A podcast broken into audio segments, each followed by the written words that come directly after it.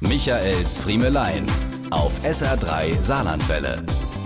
Diese ganzen Emojis machen mich noch verrückt. Ich bin da oft so hilflos. Früher beim Briefeschreiben gab es vier Möglichkeiten, mit der Grußformel am Ende ein bisschen Persönlichkeit mit reinzubringen. Mit freundlichen Grüßen beendete man das förmliche Schreiben an die Versicherung. Herzliche Grüße gab es für nette Kollegen oder Vereinsmitglieder, liebe Grüße für Freunde und ein in Liebe für die Angebetete. Heute hat man bei jeder WhatsApp 20.000 Emojis zur Auswahl. Und ich habe das Gefühl, dass viele Menschen am Ende jeder einzelnen WhatsApp all diese Emojis auf einmal zum Einsatz bringen. Andere wiederum haben eine ganz bestimmte Emoji-Abfolge, die sie stets aneinandergereiht einsetzen.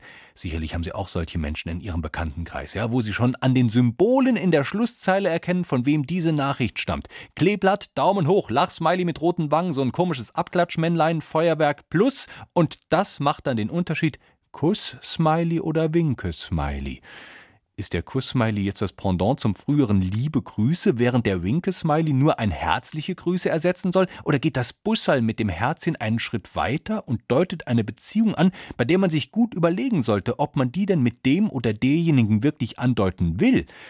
So sehr wir uns aber manchmal über zu viele Emojis ärgern, so sehr kann es uns aber auch verunsichern, wenn dann mal ein einzelnes Emoji fehlt. Was ist denn jetzt los? Habe ich was Falsches gesagt oder getan? Ist der oder diejenige knatschig mit mir? Oder warum fehlt denn da das Bussel am Ende? Hat sich unser Freundschaftsstatus verändert?